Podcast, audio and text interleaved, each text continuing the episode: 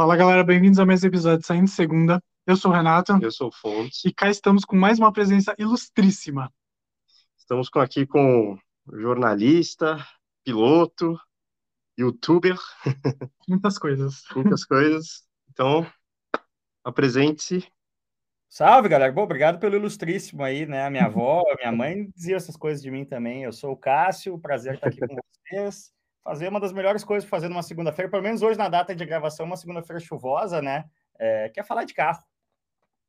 Exatamente, é. O que a gente, a gente mais gosta aí, que é, Nada que é falar dos carros, é, fingir que a gente tem dinheiro, escolher um monte de carro, um monte de lasanha. Um monte de sonhos. Exato. Porque sonhar, afinal de contas, sonhar é de graça, né? Então, Uhum. pelo menos isso. Mas vocês têm, vocês têm dinheiro que na internet automotiva brasileira tem gente que acha que a moeda do mundo é a dinheiros, né? Ah, exatamente. é. Carro que custa 50 mil dinheiros nos Estados Unidos tem que custar 50 mil dinheiros no Brasil. Exatamente. Olha, eu, já, eu ia falar isso um pouco depois, mas acho que eu vou, eu já vou começar falando isso.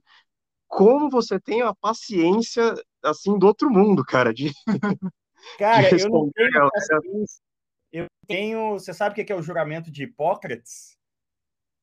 É do, é do jornalismo, não? Não, não, é quando você se forma em medicina, né? Você tem que fazer um juramento lá que você não vai nunca fazer o mal para o seu paciente, tudo mais. No jornalismo não existe um nome bonito assim de juramento de Hipócrates, mas o dever da profissão, né? O dever da profissão é informar, por consequência, combater a desinformação. E a gente vive num mundo em que a desinformação está ganhando da informação, né? É, É, infelizmente, ou felizmente, é, 25 anos atrás eu tomei essa decisão de ser jornalista e aí eu tenho o dever profissional de, de combater a ignorância, né, cara? Basicamente é isso. Que Essa é a nossa profissão. é, mas é, é, é um trabalho, é um trabalho difícil, né? Porque não me paga por isso, né? é, é difícil. Eu, eu, eu, eu acompanho as lives, geralmente eu não acompanho na hora que tá rolando, mas às vezes eu vejo a gravação, né? E eu fico vendo o chat, você consegue ver o chat depois também, né? Sim. E, cara, meu Deus do céu.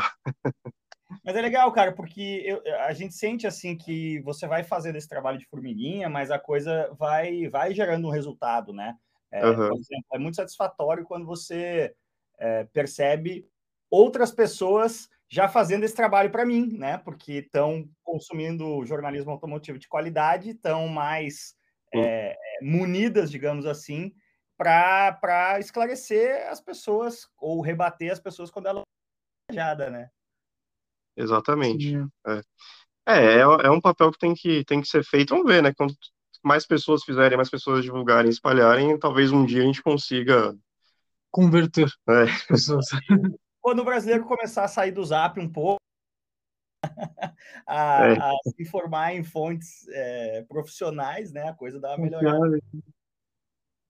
exato, é. Você sai uma notícia X, a galera, putz, já tá fazendo especulações sobre, fazendo tudo, e não vai ver a fonte, é tipo o tio do Zap, ó. Eu acho uma, é uma coisa fascinante, né? Aprendendo com a humanidade aí, essa coisa toda. O filme Dilema das Redes é sensacional porque meio que dá essa. é, é, resume todo esse drama que a gente vive hoje num, num filme só, né? Numa obra só. Uhum. Mas tem algumas coisas assim que, que a gente quão é, malucas são, né? O quão estapafúrdias são, por exemplo, nos meus posts de Pulse Abarth, né? Na verdade, Abarth Pulse é o nome certo do carro. Tinha gente fazendo assim, 200k de preço, interrogação, num comentário. E eu fiquei Uhum. pensando, né? Que mundo que a gente vive que o lugar em que a pessoa quer obter a informação do preço do carro é a caixa de comentários de uma conta pessoal no Instagram, né? Se eu quero saber o Exatamente. preço do Abarth Pulse, bom, na minha cabeça eu tenho duas formas. Ou eu vou no site da Fiat, e aí se o carro não foi lançado ainda, talvez essa informação não esteja lá, né? O carro ficou bastante tempo em, em fase de pré-venda. Ou eu vou Uhum. no site do Auto Mais, é, ou no site da Quatro Rodas, ou no site do Motor 1, em busca do jornalismo profissional que está reportando sobre isso. Eu nunca vou, ô, Foltz, me fala aí quanto tá na sua, na, na sua conta de Instagram pessoal aí, quanto é que tá esse carro aí? Pô, não é assim, né, galera? Mas enfim, a, a humanidade deu a lidar com esse oceano de informação, né? É, ficou uhum. uma coisa sem curadoria, sem hierarquia, né? É, é, é bem isso. É, é, é o irônico, né? Porque a gente está na época de, de, informação por aí e cada vez mais a gente fica mais desinformado, né? É, é bizarro. É, mas também mas... cada vez mais mais difícil filtrar essas informações, né? Saber o que, que, é, que presta e não presta, né? Mas é que é da educação, né? E, e a educação nunca foi o nosso forte, né? Como, como uhum. país. Então, a gente sofre mais do que outros lugares até. É. Com certeza, com certeza. Bom, mas vamos. É, a gente, a gente vai voltar ainda nesse no tema Brasil, mas vamos só. Estamos falando de um tema leve, simples aí. É, começando já começando o podcast bem. Mas é, tem que, tem que ser, tem que, acho que tem que ser falado. Eu acho que o importante é tem que ser falado. Certas coisas não, eu gosto da, a seguinte frase, para mim, resume, tem aquela história, né? Que o brasileiro tem que ser estudado pela NASA, o brasileiro precisa ser estudado. Hum. O brasileiro precisa ser estudado, o brasileiro só precisa estudar, cara. É, é bem isso mesmo. É bem isso. Mas vamos lá, vamos, vamos. O tema, né? O tema de. Dá uma repassada um tema, a gente vai batendo papo durante é, que é... as escolhas, né? É. Tema que o caso tá até comentando, né? Que devia ser patenteado, né? Porque a gente usa a gente, né? Os canais todo aí mundo, também, né? todo mundo usa tanto esse, é, cinco vagas, tantos mil reais e por aí vai. É, mas aí só para a gente fazer um. Para ser um vídeo barato, né? Foi um formato que surgiu no, lá no Acelerados, era cinco vagas, 500 contos, né? Surgiu para ser um, um vídeo barato. Pô, como é que a gente preenche grade aqui só falando groselha na frente da câmera, para a pista, e aí, aí que surgiu. Uhum. É, e é bom, é, até que eu, eu, não lembro, mas eu, eu gostava bastante, acho que dava um, gerava até um, um, um feedback bom, até assim. É, era romântica, era uma delícia, né? é, um momento para se entreter, né? É. Era bem no começo. Bem no comecinho, bem no comecinho. Como disse o, o, o Bruno Vicário, grande jornalista, né, a gente estava, isso faz um tempo, fotos da sala de imprensa da Stock Car, né? Eu vivi um período muito mágico ali na sala de imprensa, que foi aquele de 2007, 2008, que a Stock Car teve um salto, assim, né? Corrida de um milhão de dólares e todas as corridas ao vivo na Globo, e eu fazia parte uhum. do Red Bull, né? Muita marca entrando, dinheiro rolando. É, uhum. E aí tinha, tinha emprego para todo mundo na sala de imprensa, né? Depois a coisa começou a minguar e as pessoas ali começaram a ter que disputar contas, né? Que foram minguando e aí começaram a surgir algumas, algumas inimizades, né? E a gente tava vendo uma foto antiga e ele falou: Olha que legal essa foto do tempo que todo mundo era amigo de todo mundo. É. Tem que falar tudo bem, que corria é. tudo bem, né? Depois o negócio começa a degringolar. Antes da vida real surgir, né? Das pessoas é. atenção, enfim. É. Mas vamos, vamos chegar em acelerados também, depois a gente. Com certeza. vamos falar. É, mas, mas aí, galera, o tema é basicamente isso. É, a gente fez aqui três vagas, um milhão. Eu lembro que era cinco vagas que desconto. Sei lá, lá em 2015, 2016, você comprava ainda coisas interessantes. Só que a inflação é, chegou, né? Né? É, é, um milhão de reais hoje é mais ou menos os 500 mil reais de, de 2014. Exato. Sim. Então a gente está só atualizando, fazer a correção monetária aqui do, do quadro. período, né? É. E aí três vagas só para não ficar muito, muito extenso. E aí a uhum. gente fala nossas carangas, vai conversando um pouco e, e vamos aí. Vamos começar com as escolhas, então. A gente faz assim, faz uma rodada, o Renato fala um, eu falo um, você fala um, aí a gente troca uma ideia e. É isso aí. aí vai. E aí a gente tem algumas perguntas aqui, vai jogando no meio também. É né? isso. Beleza. Só vamos. E aí, começar, Fontes. Comece, comece. É. Oi? Ou deixa que eu deixo, assim que, que se toma gol na. na, na... É... é... Então o Cássio começa. É, assim que a Argentina perde o Arábia Saudita. Cara, começar. É, assim, eu, eu pô, sou um cara. Então a, a, minha garagem não é muito diferente. A minha garagem fictícia não vai ser muito diferente da minha garagem é, concreta.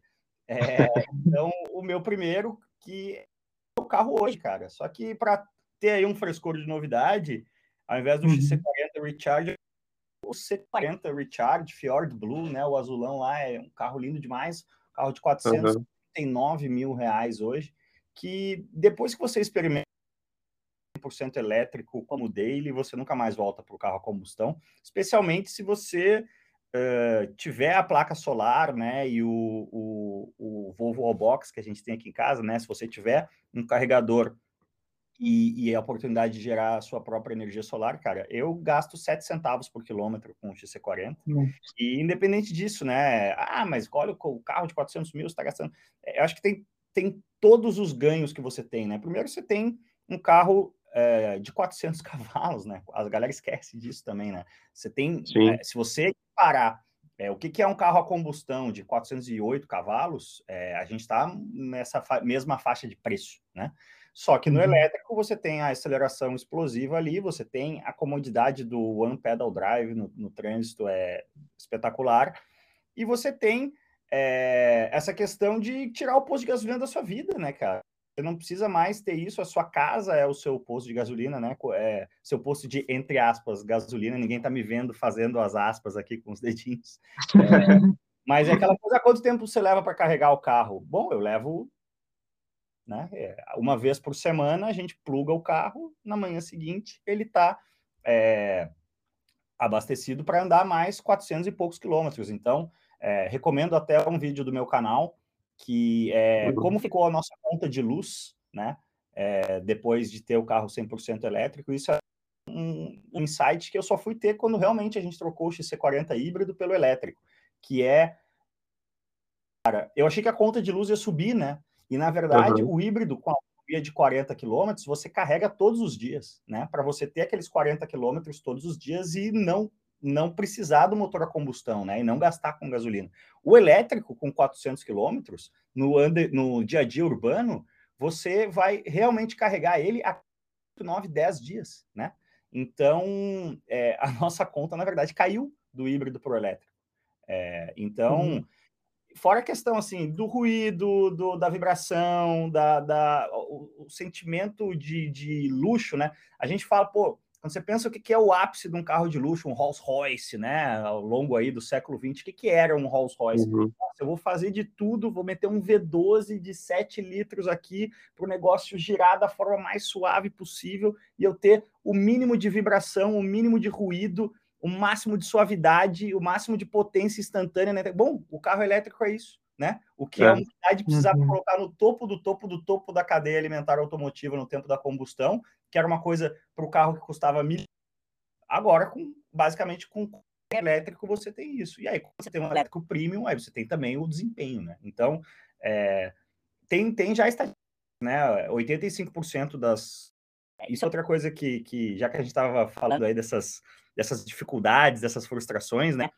Uhum. É, a gente vê muita groselha, inclusive de gente do mercado, né, sobre o carro elétrico, sendo que a maior parte Nossa. das dúvidas ou das, das questões que as pessoas levantam em relação ao carro lá fora, né?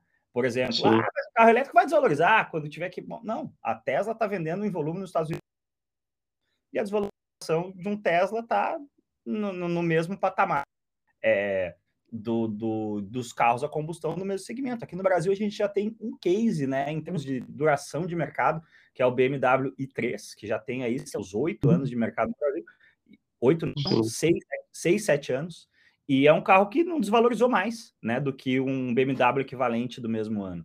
Então, é, é, é, o que a gente já tem lá fora são esse dado aí, né, que 85% das pessoas que mudam para o elétrico falam que jamais voltarão. Eu sou uma delas. É, é, exatamente, né? E, e, você falou um pouco disso, da, da, dessa distante groselha que se fala, né, cara? Às vezes a pessoa se fecha, tipo, putz, meu mundo é o Brasil, é, é minha cidade, é o que eu tô vendo, e, esquece do.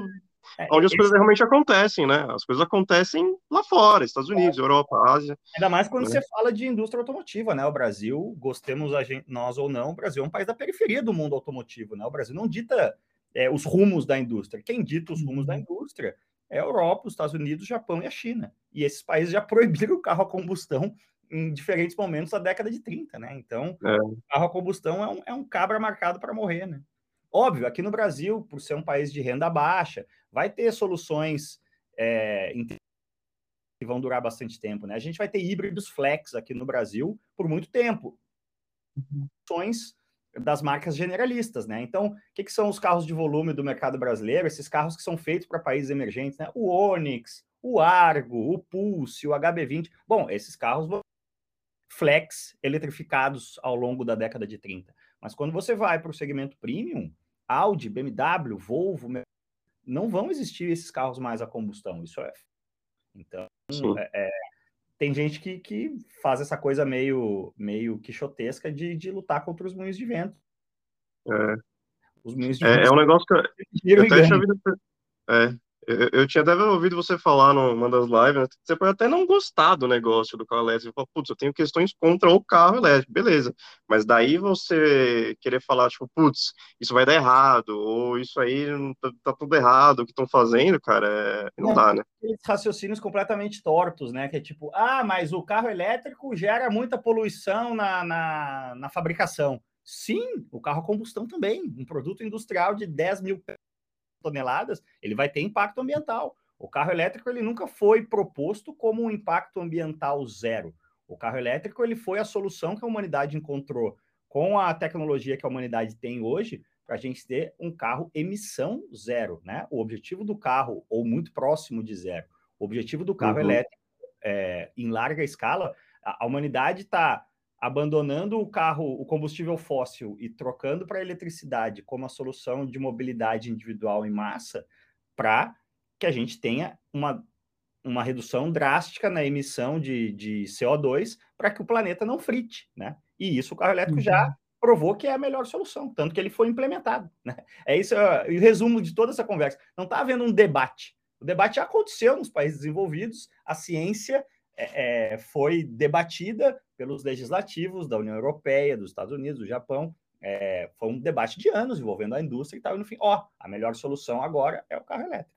Daqui a 30 anos talvez não seja mais, talvez o hidrogênio consiga ganhar escala, etc, etc. Mas pelo horizonte aí dos próximos 20, 30 é o carro elétrico. É, é, é isso aí. E vocês vão dizer? Que... É. E aí, Renato? Ó, eu fui no meio termo aí, eu já vou até falar o, o que eu peguei. Eu ia deixar ele por último, mas já que você tocou nesse assunto de elétrico. Eu acho que ela tá muito humilde. A minha escolha foi um carro pouco conhecido, já falamos aqui no podcast, né? É verdade. E é um carro tá um preço mais e, eu, eu, e ele é bem bonito, assim. É, minha escolha foi um Kia Stonic. Conhece, Cássio? Legal, legal o carro. É, é um híbrido, né? É... Isso. Mas eu ele, acho que você realmente foi humildão demais, assim, porque a própria Kia lançou esse ano dois carros que, que são bem mais atraentes. Stonic, né? O, o Niro e o Sportage estão legais demais lá, os lançamentos desse ano. Eles estão híbridos? São híbridos, ambos híbridos. Que louco. Não estava sabendo. É que esse, no caso, acho que ele não é bem híbrido, né? É híbrido leve, É, tipo, ele tem um é. motor, é o TGDI, né, 1.0, e tem, tipo, um, um motorzinho pequeno, que acho que dá 2 cavalos e 5 kg de torque, sei lá, 3 kg de torque, só para compensar, assim, acho, né? Uhum. Mas eu acho que é uma estratégia bem legal e o preço tá bem condizente, pô, 130, 130 mil um carro desses ali. É o que a gente tá falando outro, né? Entre ele um, sei lá, que tá, um nível da vida, né? Eu acho que consideraria, né? É que eu não sei de espaço interno, né? De, se ele, se ele consegue brigar com níveis, mas assim, de cara, assim, é, os, ambos são ruins. é. Então, são é, é, quase que sub-SUVs, né? É um segmento abaixo do que a gente considerava o SUV compacto, né? É, uhum. é a, a, plataforma do, do, do, Nivus, né? Ele tem dimensões de, de, polo, né? Então... É a mesma plataforma do polo, né? É. é, mesmo entre eixos, tudo. O Nivus, ele é um polo com a bunda esticada. Então, ele traz um porta-malas que o polo não tem, né? É, uhum. eu gosto muito do Nivus como, como dele, é um carro bastante racional. É, mas é isso, ele é, ele é tão SUV quanto um Polo com porta-malas acompridado, né? A mesma questão uhum. do solo, o ângulo de ataque saída, essas coisas. É. mas, é. Mas eu gostei, gostei da, da escolha, hein, Renato? Bom, tá, tá humilde, mas acho que você tá segurando dinheiro. Tô pra... segurando dinheiro. Tá. pra me endividar mais tarde. Boa. Eu, bom, vamos lá, né? O, o Renato tá sempre zoando que eu faço essas listas, listas e nunca pego um carro que seria o Daily, né? É. Então eu vou começar logo com o meu Daily, cara, aqui, que é uma A45 AMG. Ele está indo totalmente o oposto do que o Cássio, né? Ele não quer economia nenhuma de gasolina. É, mas ó, eu, eu tô indo no sentido. Eu também adoro os carros elétricos, acho que é. Bom, adoro é também muito forte, né? Nunca dirigi, mas assim, é a tendência, então, um dia, daqui dois, três carros, o meu, meu, a minha escolha vai ser um elétrico, mas enquanto isso, enquanto a gente ainda tem bons carros, tem carro de desempenho a combustão, vamos, vamos queimar o resto de gasolina que resta ainda, né? Então, essa A45 AMG, que é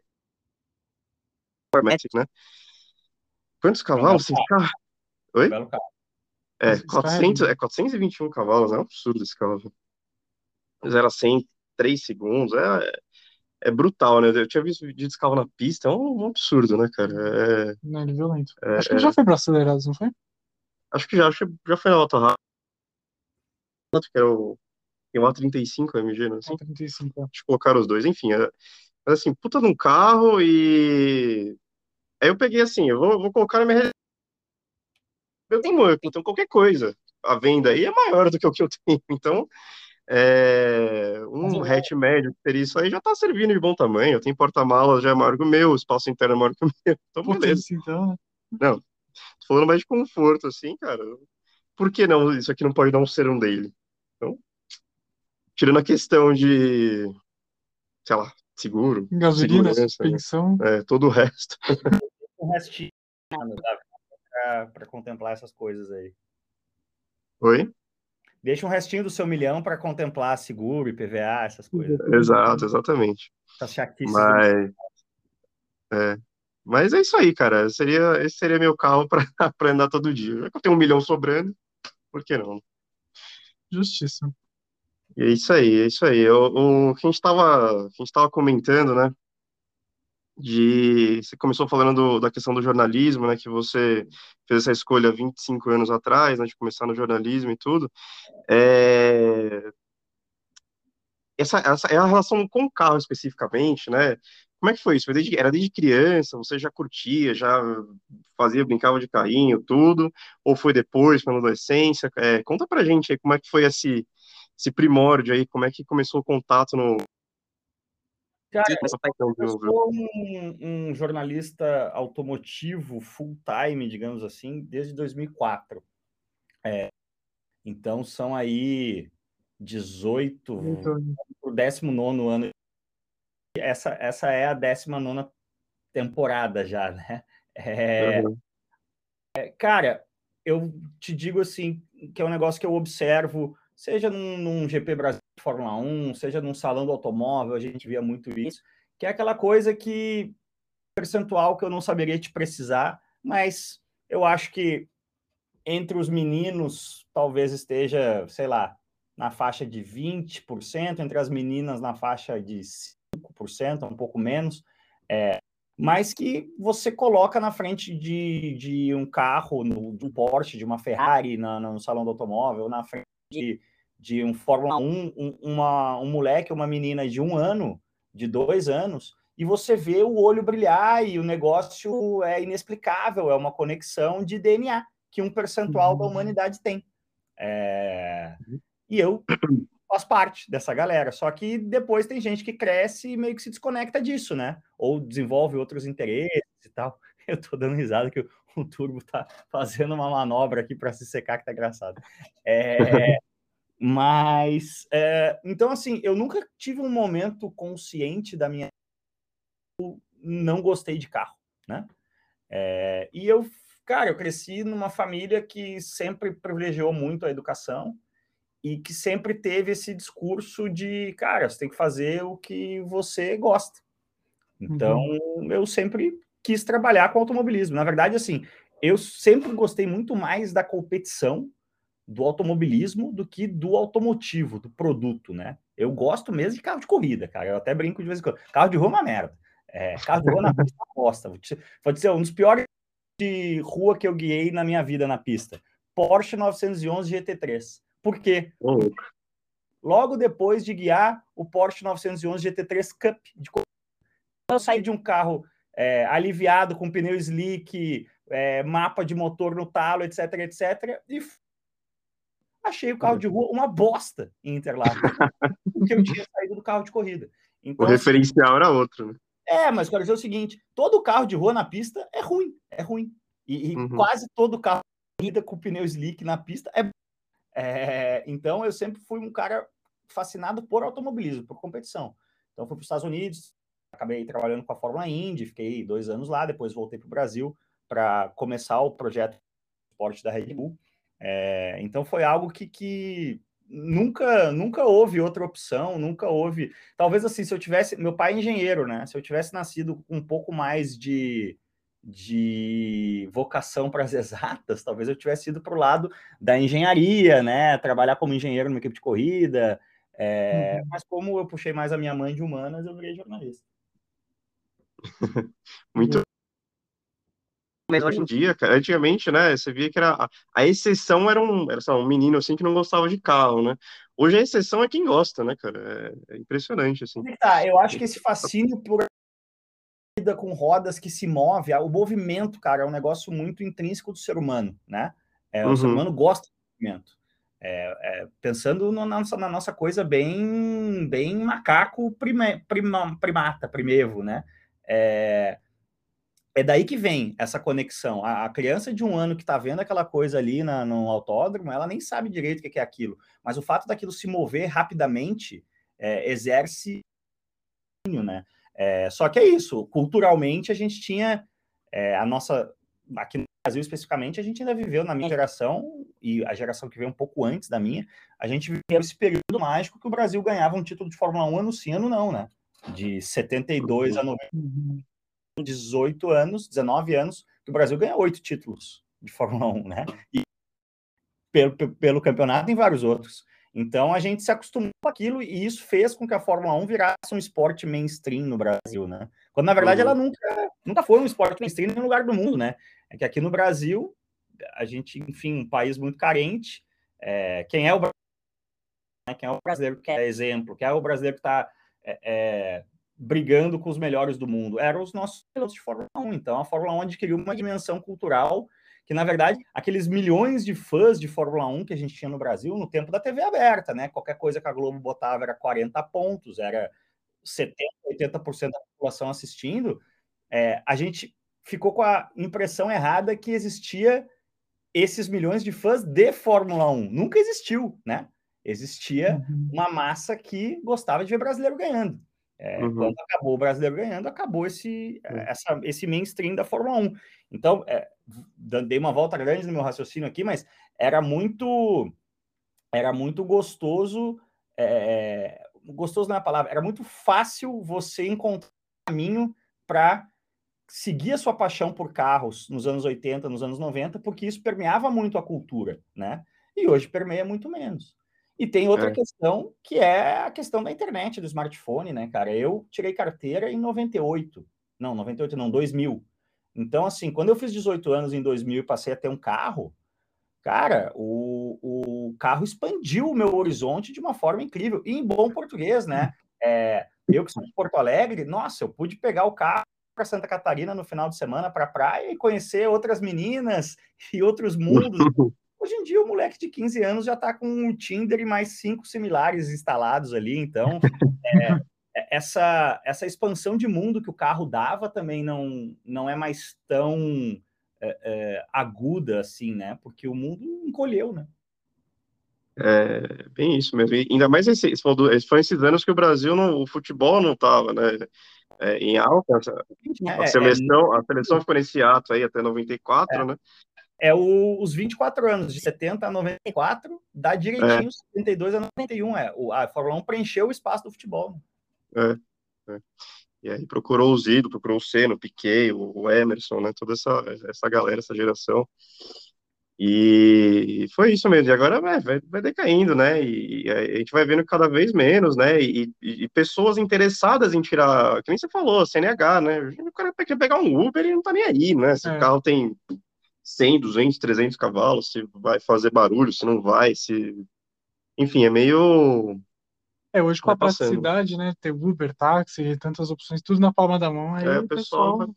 Para que gastar dinheiro com carro? carro no né? Brasil, cara, ter carro no Brasil é um custo imenso, é uma preocupação com segurança, é ficar parado no trânsito, é poluição enquanto a gente não tem petrolíferos elétricos. Então, é realmente, se você racionalizar ownership de carro no Brasil não faz muito sentido, né? É um luxo, é um luxo para quem pode se dar esse luxo. É, exatamente isso mesmo.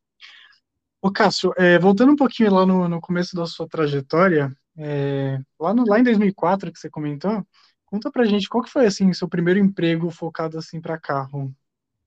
Cara, eu, assim que eu me formei, eu, eu, durante a faculdade em Porto Alegre, eu trabalhei com futebol. É, trabalhei num projeto muito legal que existe até hoje, que era a Rádio Granal, que é uma rádio 100% de... É uma rádio 24 horas por dia, ao vivo, de futebol. Então, eu fazia rádio e TV, era repórter do esporte lá da então TV Record, em Porto Alegre, TV Pampa, afiliada. E, mas eh, eu sempre quis trabalhar com automobilismo, mas sempre achei que talvez eu ia ter que fazer um estágio no futebol, porque a, a porta de entrada é mais fácil, né? Então, assim que eu me formei, eu fui para os Estados Unidos, e ao longo da faculdade, já a internet decolando e tal, eu me tornei uma espécie de correspondente de um site que existe até hoje, chama autoracing1.com. É, eu mandava informações do Brasil, traduzia coisas daqui para o cara e tal. E aí eu me formei e fui fazer uma pós de verão em Nova York. O cara era de New Jersey. É, e aí a gente se encontrou e eu falei, ó, oh, tô terminando essa pós aqui e eu quero ir para as corridas. E ele falou, oh, cara, eu não consigo te pagar nada, mas eu te credencio. Então ele passou a me credenciar. Eu passei a escrever para esse site no meio de 2004, lá nas corridas em loco, e foi uma época que existia duas Fórmula Indy, né? Tinha tido racha lá da kart com a IRL, o que era ruim para o negócio, mas por outro lado significava que tinha corrida todo final de semana, né? Eram dois calendários de 16, 17 corridas. É... Aí eu comprei uma van, cara, por 800 dólares e morei seis meses nessa van nos Estados Unidos. Isso tudo tá no meu livro, Movido a Gasolina. É...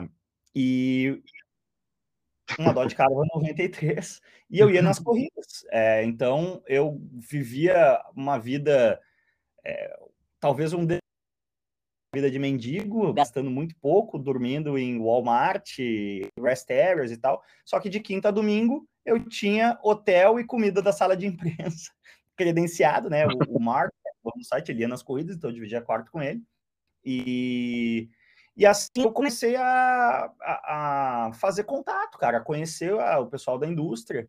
E hoje eu percebo, na época, essa percepção, né? Mas hoje eu percebo é, o quão insular, né? O, o quão bolha é o mundo do automobilismo. E é um mundo de, nos Estados Unidos, principalmente, ainda é muito um mundo de old white man, né? então apareceu lá um latino, né? Para eles eu sou um latino de 22 anos, é um cara novo de uma minoria é, maluco, né? Indo com uma van caindo aos pedaços de corrida em corrida, todo mundo ficou sabendo quem eu era, né? É, e aí o pessoal da Racer, que é a principal revista até hoje, é, patrocinou meu visto de trabalho. E aí, no início de 2005, eu me mudo para Califórnia para trabalhar full time na Racer, onde eu fiquei uhum. até o meio de 2006. É, fiquei esse ano lá realmente com visto de trabalho e tudo mais também fazendo muito contato. Foi aí que eu desenvolvi a relação é, com a Red Bull lá, que também eu peguei um período que a Red Bull estava investindo, começando, né, o investimento muito forte de automobilismo, né, é, 2005 é o primeiro ano da Red Bull Racing na Fórmula 1, 2006 é o primeiro ano da Toro Rosso, e fiz a, a matéria de capa da Racer com o Scott Speed, né? Isso é uma coisa assim, pô, pô, quem é que quer fazer uma matéria de capa da Racer com o Scott Speed? Era sempre um, um inglês de 45, 50 anos, né? Ou um, um cara do, do, meio oeste ali, né? O, a indústria do automobilismo lá é muito Indiana, Ohio, esses estados aí. Então, pô, o Scott Speed tinha a minha idade, né? É, uhum. eu tinha muito mais ponto de contato para fazer uma legal com um cara desses. E, e isso começou a, a, Eu comecei a fazer matérias legais e me aproximar da Red Bull. E, e aí, no mês de 2006, quando eu descobri que a lista ganha mal descobri não, né? Quando eu cansei do fato de que jornalista ganha mal no mundo inteiro, inclusive na Califórnia, decidi voltar para o Brasil. É, aí o pessoal da, da Red Bull lá me indicou para o pessoal da Red Bull aqui, e aí mais uma vez eu tive sorte, né? Meu pai sempre fala isso, né, cara? Mas o cara tem que ter sorte. É, foi, tem um momento que a Red Bull Brasil estava é, é, elevando o investimento automobilismo entrando na Stock Car, né? E, e aí acabei ficando anos na Red Bull, sempre ligado a, a motorsport. Uhum. Produção de conteúdo, né? Ah, muito, muito bacana, né? É, essa, essa vida de, de jornalista iniciante, cara, é sempre. A gente sempre vê, é dura, duras penas, né, cara? Vários perrengues, né? É, é, você tem merda em bom português, né? E eu vejo a É. molecada hoje cada vez menos disposta a comer merda, né? Tá mais É bem- fácil também você chegar em lugares sem comer merda hoje em dia com as redes sociais, né? O, a- Uhum. as possibilidades aí, se você for um cara criativo e competente, hoje em dia as portas se abrem com muito mais facilidade. né? É, cara, você der um. Faz um Reel milionário, um TikTok milionário, cara. É. Eu já vi aí, sei lá, o Luva de Pedreiro, essa galera aí que Resolve sua vida, né? tá em alta, né? E É, mas a galera também não, não pode esquecer que para cada luva de pedreiro tem 10 milhões que tentaram e não, não viraram, né? É um jogo de. de- é, é uma pirâmide bastante estreita no. Uhum. É, é bem, é bem Com por aí mesmo. É bem por aí. Vamos, vamos fazer a, a segunda escolha, né? Que a gente tinha coisado, depois a gente volta pro É, é, então, aí eu vou. Agora vocês estão, vocês estão errando no daily, porque o carro tesão não é o seu daily, né? O carro tesão é um carro com tração traseira e câmbio manual, né? Que no meu É caso verdade. é um Porsche Boxster S ali de 2014, está na faixa de 500 mil reais. Então, Boa. esse é o meu segunda escolha aí para dar rolê com a patroa no final de semana, ouvindo seis caneco, boxer, é, boxster, aliás, boxer no boxster. É, é isso, é isso é outra coisa que eu vejo que essa, essa galera elétrico, né? O carro a combustão ele não vai ser proibido, ele vai parar de ser produzido. Os carros a combustão vão seguir. A, a gente tem, vai lá em Araxá, você tem ali carros de 1910, 1920 sendo expostos, carros de 100 anos de idade. Bom, Sim. o meu Boxster 2015, ele vai durar até eu ir para a cova. E aí meu filho, meu neto vão ter em 2115, vai estar lá em Araxá. É isso aí. Às vezes a galera não se dá conta. Acho que vai, meu. Você vai estar com o seu Celta lá, o CT vai recolher teu carro e acabou, né? Galera... Não é assim, gente. Calma, Calma, calma. calma, né? É, quem que vai ser, Renato?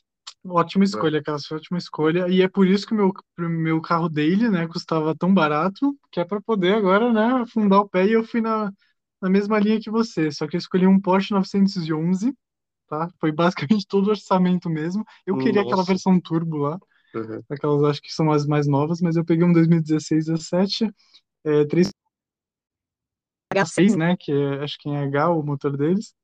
24 É, válvulas.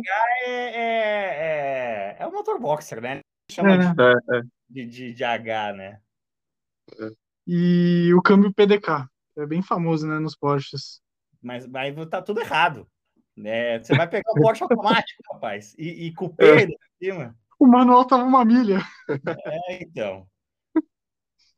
Aí eu, que, eu queria o turbo, né? Eu queria um turbo manual, mas aí já, já fugia muito do orçamento. Deixa eu só fazer um adendo aqui. O, o, o Cássio ele vai dar o veredito aqui daquela nossa velha treta Qual?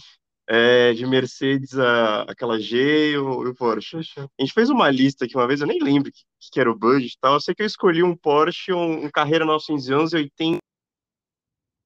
84. É, aquele Widowmaker lá, tal, é, é tudo um carro, né, cara? Eu falei, não, esse vai ser meu carro pra curtir e tal. Aí o Renato falou, não, eu prefiro uma Mercedes classe G. Não, não, não era esse o ponto. E ainda me julgou, ainda foi julgado. Você me julgou.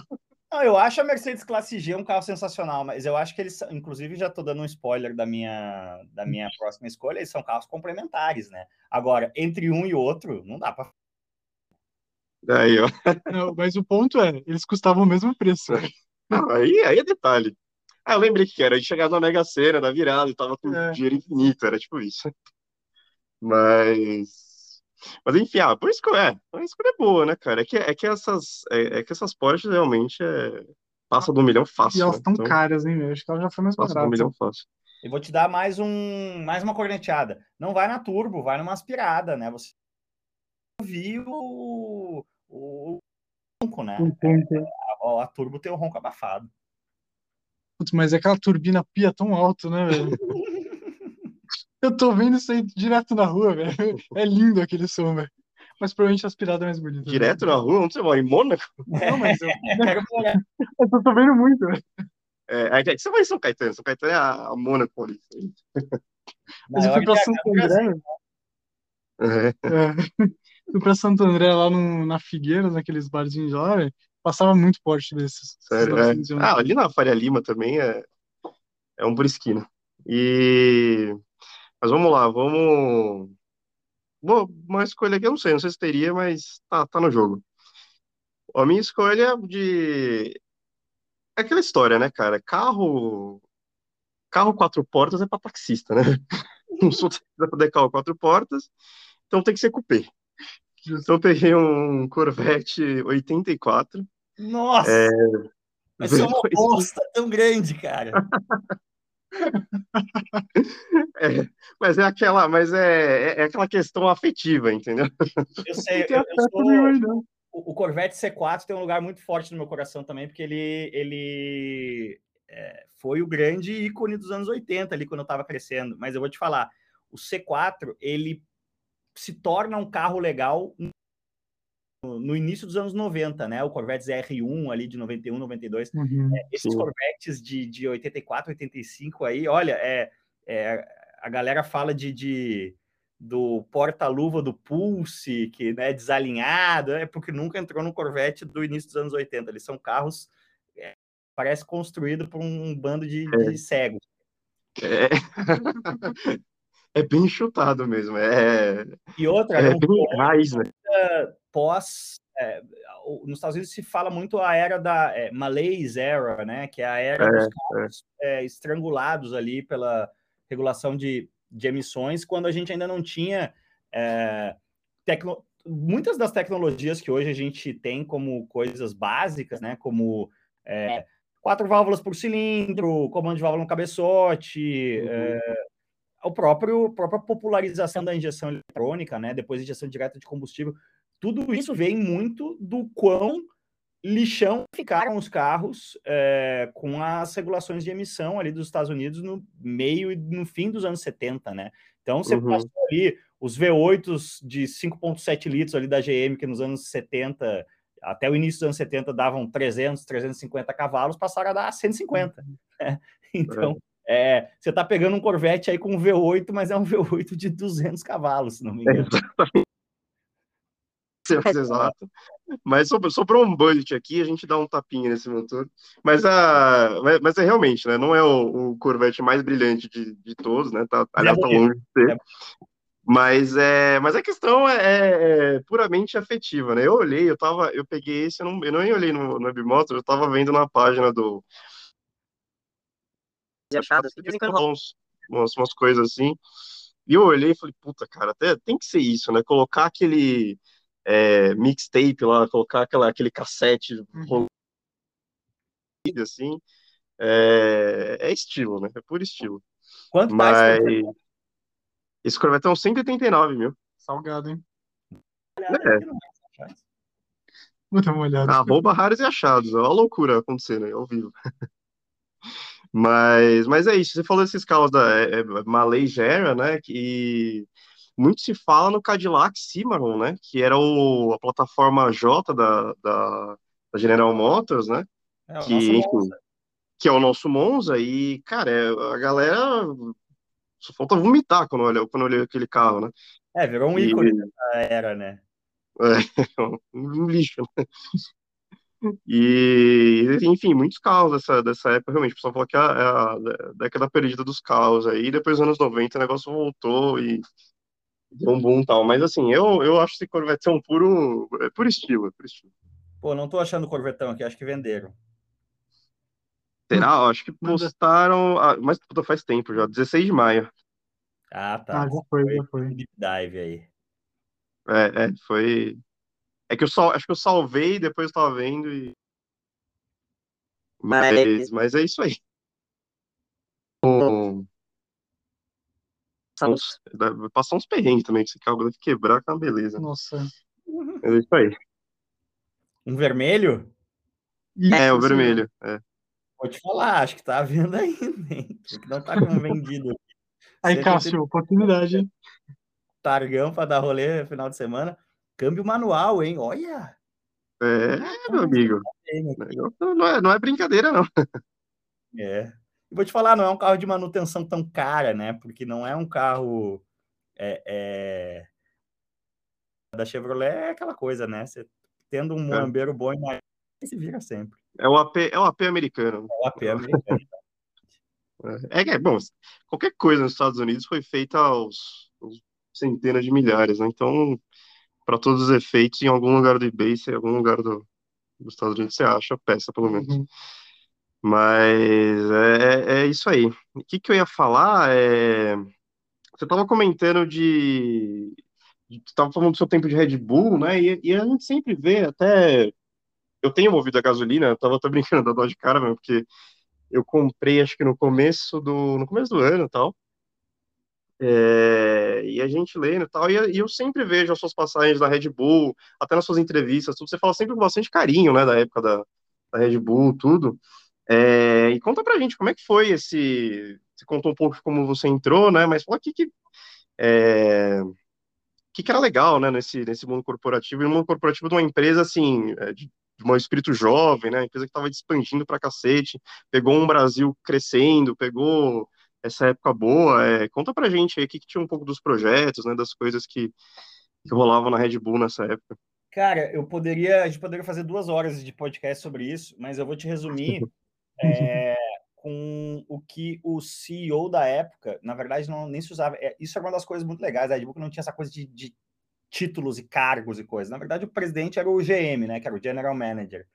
É, e ele falou: olha, o nosso negócio é fazer coisas legais.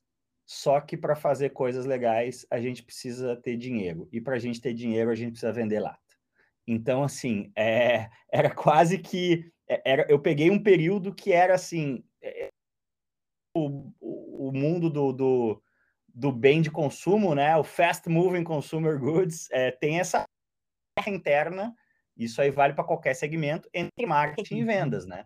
E tem empresas que são mais é, driven e tem empresas que são mais marketing driven. A Red Bull, quando eu entrei, 98% marketing, 2% vendas. É, a gente série de vendas da galera meia branca, era a galera careta, entendeu?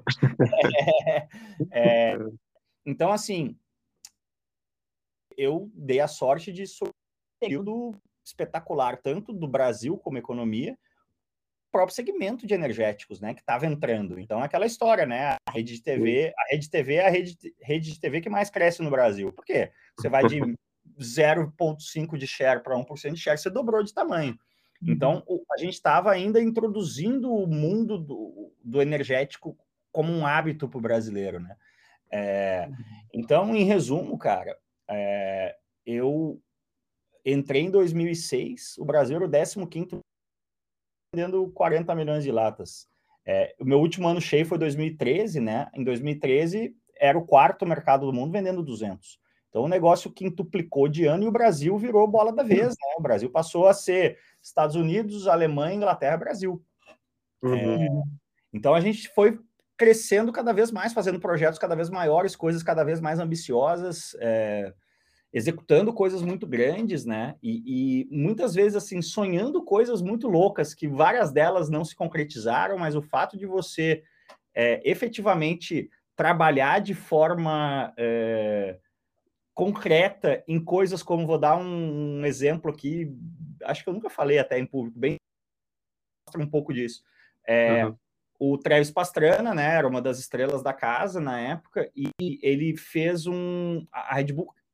E aí tem toda a questão do Media House. Então, além de ser um negócio muito foda para quem gosta de automobilismo, porque é era uma empresa que apostava muito no automobilismo no, e no esporte a motor em geral como estratégia, era um negócio muito foda também para quem é do conteúdo, para quem é um jornalista, para quem é um criativo, porque é, a Red Bull foi muito inovadora em um monte de coisas nessa área, né? Uma delas, por exemplo, foi o lance do live stream, né? Você fazer transmissões ao vivo no YouTube, que hoje é uma coisa completamente banal, é quase o que nós estamos fazendo aqui. É, uhum. Em 2007 era ficção científica, né? Então, é, a Red Bull teve uma sequência que foi New Year No Limits, que foram três uh, ações de ano novo streamadas ao vivo. Uma delas foram dois recordes do Rob Madison, o recorde de salto em distância de moto, que ele saltou um campo de futebol em Las Vegas. Aí ele fez os recordes de salto em altura de moto, que ele subiu aquele arco do triunfo fake que tem em Las Vegas. Uhum. Mas o primeiro foi o Travis Pastrana saltando duas balsas no porto de Los Angeles. Então, Caraca. Mundial de, de distância saltando de carro, ao vivo, cara, no ano novo. Tipo, se desse errado, ia ser ao vivo para o mundo inteiro. Uma loucura. Aí, né? coisa, ó, rolou o New Year No Limits. O que, que vai ser o do ano que vem? E aí a gente, no Brasil, a gente quis. Cara, e o que eu tô te falando assim, o que, por que, que é gostoso de olhar para trás?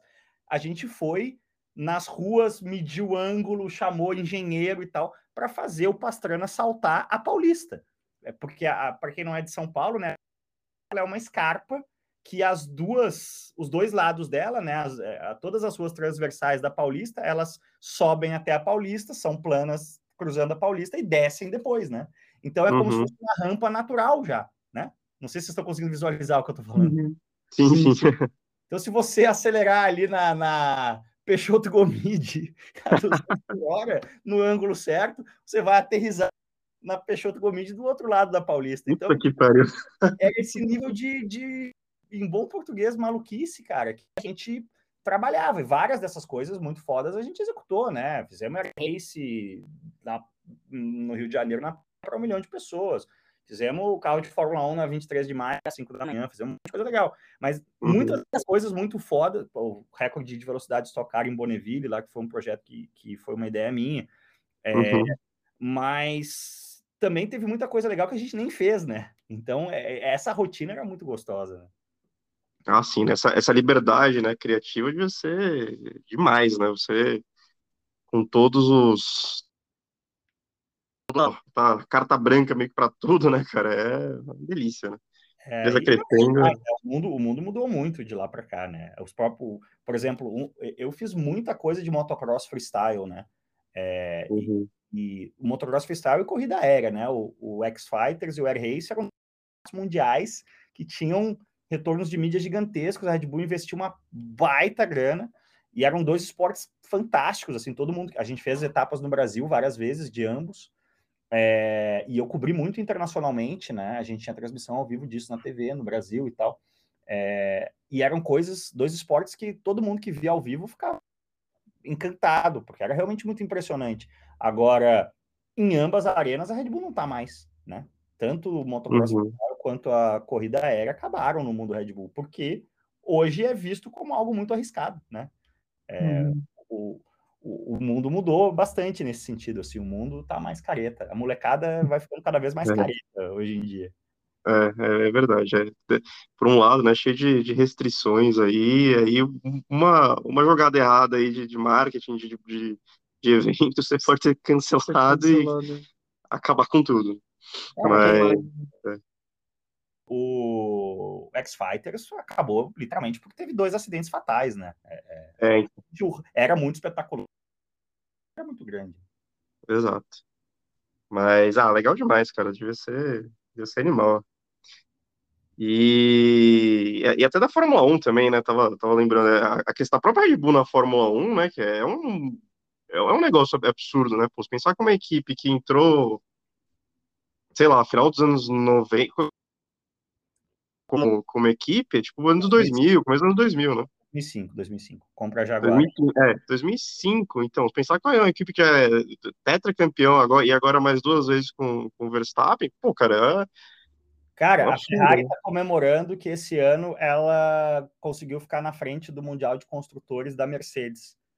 Ambas perfeitamente ok com o fato de que elas estão ficaram atrás de uma latinha de né? Não, é, é, é. a gente já normalizou isso, não é normal, cara. A gente está falando de Scuderia Ferrari, Enzo Ferrari, estamos falando de Mercedes, flechas de prata, Banjo. Esses caras hoje acham é mais normal do mundo tomar pau da marca de energético.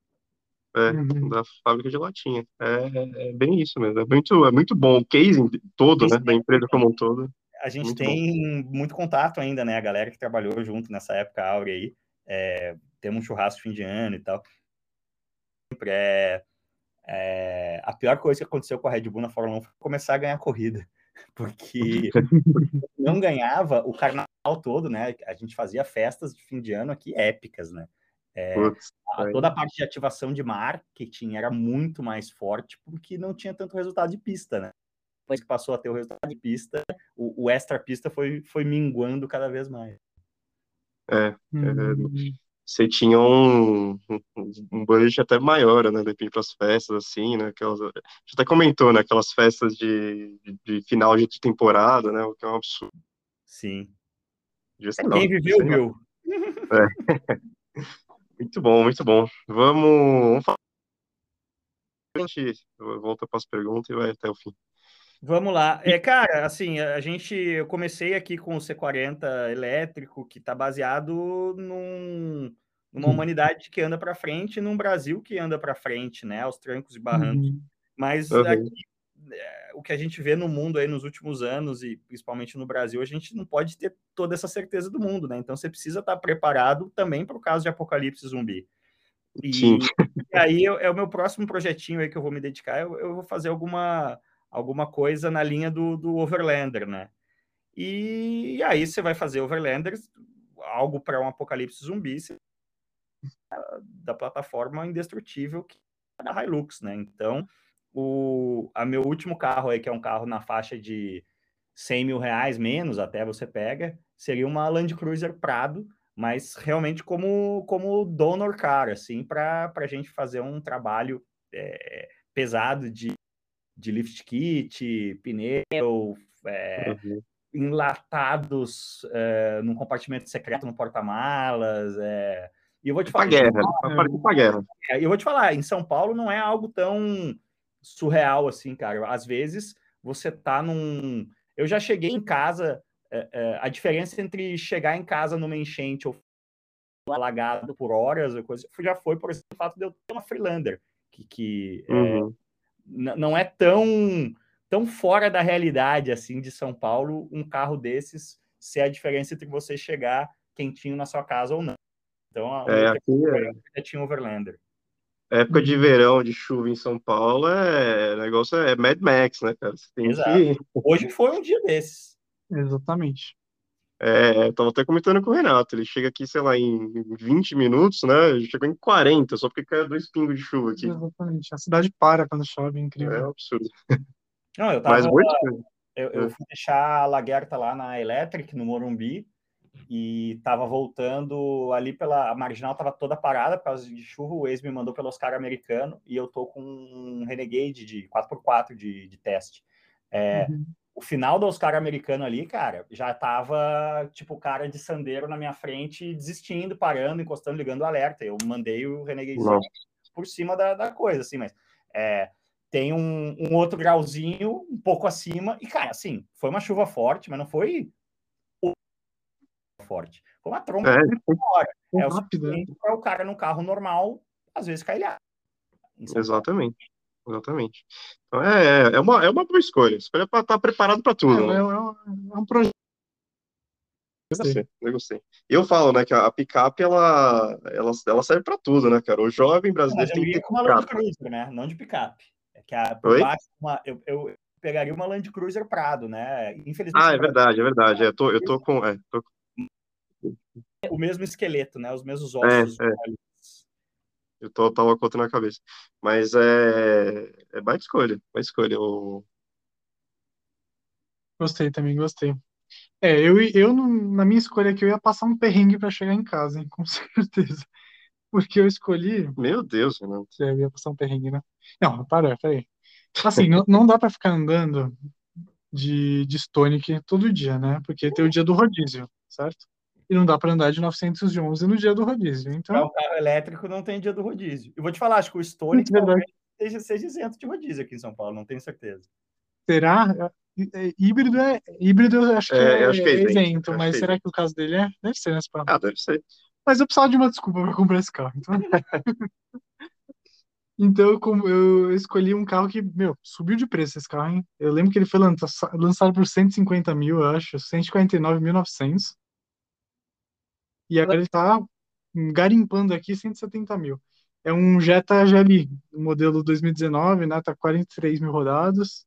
Ah, tá, mas, mas é, é isso que eu ia falar, usado, né? Porque novo... Usado, usado. O novo é mais de 200, é. deve estar uns 230. Teto, né? um Jetta sem teto é apenas um Santana. É, isso tem é. teto, sim, isso tem teto. Eu acho, pelo menos. Tem teto e também é um carrinho bom aí pra, né, pra se divertir, né? É o meio termo entre o Stonic e, um, e o Porsche 911. Entendi. É bem, bem Na isso. realidade, brasileiro, eu vou dizer, o Jetta GLI é um, é um excelente carro nesse sentido, porque realmente é um carro que tem uma pegada esportiva bacana, mas Uhum. não é um carro tão exótico no sentido de, puta, é, entortei duas rodas, que vai acontecer, né? É, É. se você tá numa M135 usada que você pagou o mesmo preço de um Jetta Zero, o seu prejuízo vai ser o triplo do que no caso do Jetta. Uhum. É, é bem isso. É uma é escolha é, dentro do, do de, de desempenho aí é um bom, uma boa racionalidade, né? Não vai, não é tão visado, né? Não chama tanta atenção, ninguém Sim. acha que você é É. milionário. É, se você é um cara que nem eu, né, que está num mercado freelancer, né, o cliente não, ah, tô pagando demais para esse cara, ele tá andando de, de BMW, ou de, não, tá andando de Volkswagen, né, ele, tá- não, Exatamente. não tô pa- ele não tá me cobrando tanto assim. é bem isso. É, tá bem, bem é, low profile, hein?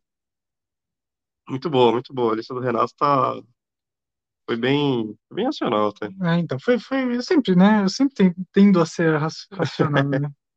E se eu pegar uma chuva, qualquer coisa eu ligo pro Cássio lá, ele me dá uma carona. Eu achei a sua lista pouquíssimo racional, a, sua lista não tem um conversível, não tem um 4x4.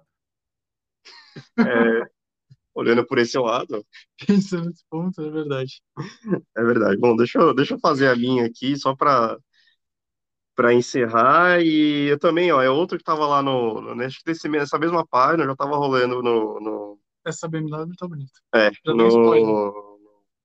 Oh meu Deus, no Corvette e vi essa BM, cara, é outro carro também que, pelo amor de Deus, né, toca no toca no coração também, que é o M3 3.0, 6 cilindros, 9.5, aquela coupé, né? Cara, eu vou. Qu- Quanto tá esse carro? Uma bica, 235 mil. Joinville, cara, em 2011. Quando é que eu comprei meu Mini? É, é por aí, 2011, 12. Eu vi uma branca, a clássica, a mais desejada de todas, M3 Uhum. branca, com a roda, o retrovisorzinho vazar, 50 mil reais. E Nossa,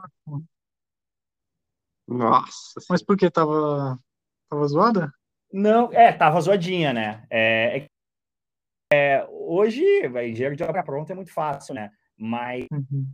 É, eu tinha na época um Honda City da Red Bull, cara. É, e eu falava, vou, enlo- vou enlouquecer com esse carro aqui, eu preciso de um carro de verdade, né? É, eu queria gastar uns 50 mil reais. E aí, quando você olha realmente o que, que vai ser o seu, o seu enjoyment, né? De ser um carro Uhum. quase um daily, entre isso aí é 2011, 11, entre um Mini Cooper, John Cooper S, é, manual, com 20 mil quilômetros, ou uma M3 meio zoada lá de Joinville, com 50 mil, ou um outro carro que eu olhei nessa mesma época, nessa mesma faixa de preço, era uma E30, cara, vermelha, lá da Brunelli, é, uma que eu não, não animei, porque era uma 318 sem direção hidráulica, mas estava impecável. Caramba. e que para andar no para andar três, quatro vezes por semana sem direção hidráulica eu ia enlouquecer. Mas são dois carros aí de que hoje valem 200 paus que eu deixei de comprar 45 em 2010. Uhum. Agora, se eu tivesse colocado esses 45 num, num fundo DI em 2010, hoje eles, eles valiam os mesmos 200 pau. Né? É verdade, é verdade. Só que a valorizaram assim. Só que, só que você ter mais, mais sorrisos, né? Sorrisos por quilômetro. Teria gastado muita grana também, né? Mantendo É, esses carros. também. Também, esses carros, é bom, não sei, não sei M3, né? Porque é um, é um negócio mais, é, mais raro e tal, mas muitas dessas, dessas BM nessa época foram para drift também, né? A galera prepara para drift e tal. É, não as M3, É, é, então. As mais as, as, as 300 e- 318, 320, né? O Drift acabou com, com dois mercados no Brasil, né? O da E36 manual e o do 350Z manual. São carros que É. Ou não existem ou têm preços absurdos hoje. É, exatamente. É, esses supervisados aí, mas essa, essa E36, cara, puta, é, Eu não sei, esse design quadrado, assim, essa coisa, é um, é um absurdo, né, cara? Eu, eu acho. E essa tá bem bonita. É, é uma azulona, assim, teto e tal. Bem, bem bonita. Eu. Tá caro, né? Mas até aí, tanto faz, tenho um Tem um milhão. milhão, né? E, e é isso aí, só para quem tá ouvindo aí, 243 cavalos, 5.7 de, de, de 250 de. Nossa, ele é limitado eletronicamente, imagina quantos carros não dava, né, em 95. É... Enfim, baita de um carro, né? É aquela coisa, carro coupé, tração traseira, câmbio manual, do jeito que tem que ser, né? E muita dor de cabeça, provavelmente. Mas é isso aí, pelo menos ia fazer o- a alegria enquanto não, enquanto não, não Enquanto quebrasse. não quebrasse. É, o ba- BMW antiga, vou te falar, é, tem são feitas de isopor. É, é complicado. Mas E pra achar peça também é complicado. é, só é ir na Alemanha e trazer. Era em Miami, né? Mas, mas é isso aí, de, de lista, acho que a minha até, até um pouco menos que um milhão, então com o que sobrasse ia ser manutenção Você pra- abastece seu Corvette e arruma. e a Quebrada. quebrada da BMW. Importa a BMW. Cássio, uma pergunta aqui. Queria entender um pouco como que foi os primórdios lá no Acelerados, como que começou tudo. Contar um pouco da sua. Você tinha tipo uma. Não é parceria, né? Uma Sociedade? sociedade, isso, uma sociedade lá com eles. Como que foi? Conta um pouco pra gente.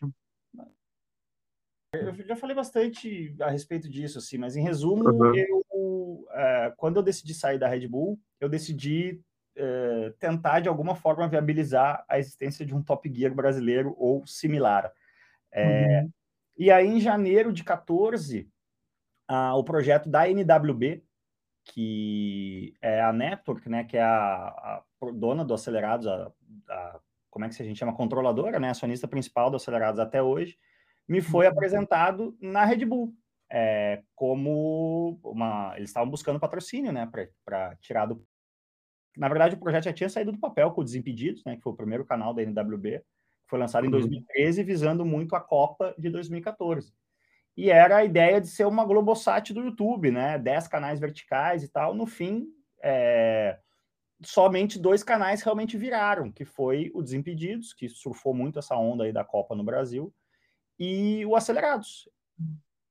E depois dessa, dessa reunião, é, eu chamei os caras e falei, olha, eu Red Bull, quero trazer o Top Gear para o Brasil e acho que dentro da, da realidade brasileira, acho que a gente pode é, fazer algo nessa linha, né? Unir forças. E eles já tinham, a NWB já tinha contratado o Rubens, né? É, a estratégia deles era ter alguém já grande no digital ancorando cada canal, né? Então, no caso do Desimpedidos, foi o Kaká, do, na época do Milan, né?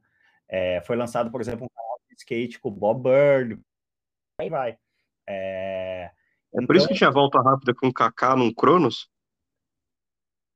Ele foi um projeto vendido para Fiat, né? Mas o Kaká sempre foi um, um, nome da casa, digamos assim, né? Uhum, uhum. É, e o Rubens era um cara grande no Twitter, né? É, ainda como piloto de Fórmula 1, ele foi um early adopter do Twitter e isso fez com que ele, imagina com uma audiência global, né, de Fórmula 1, falando em inglês, Sim. tinha 2 milhões de seguidores, se não me engano, no Twitter na época. Caramba. É, e só que eu já falei isso, é, posso falar. o projeto deles era um canal chamado Corre Aqui, que era basicamente a rotina do, do Rubens com os filhos, né? Os filhos estavam chegando no kart, então uhum. ele estava, imagino eu, sem entrar na cabeça dele, que ele estava buscando alguma forma de, de, ter uma plataforma de conteúdo que, que ajudasse é, buscar patrocínio para os meninos na carreira de piloto, né? É, e aí a gente começou a conversar. E eu falei, olha, é, isso é legal, mas isso não é um canal, né? Isso é um quadro do canal, que inclusive virou. Né? E aí, por cara, é, o Rubens é um cara que não consome muito conteúdo é, automotivo, não, realmente não é uma paixão do cara. É, isso não é uma crítica, é um fato.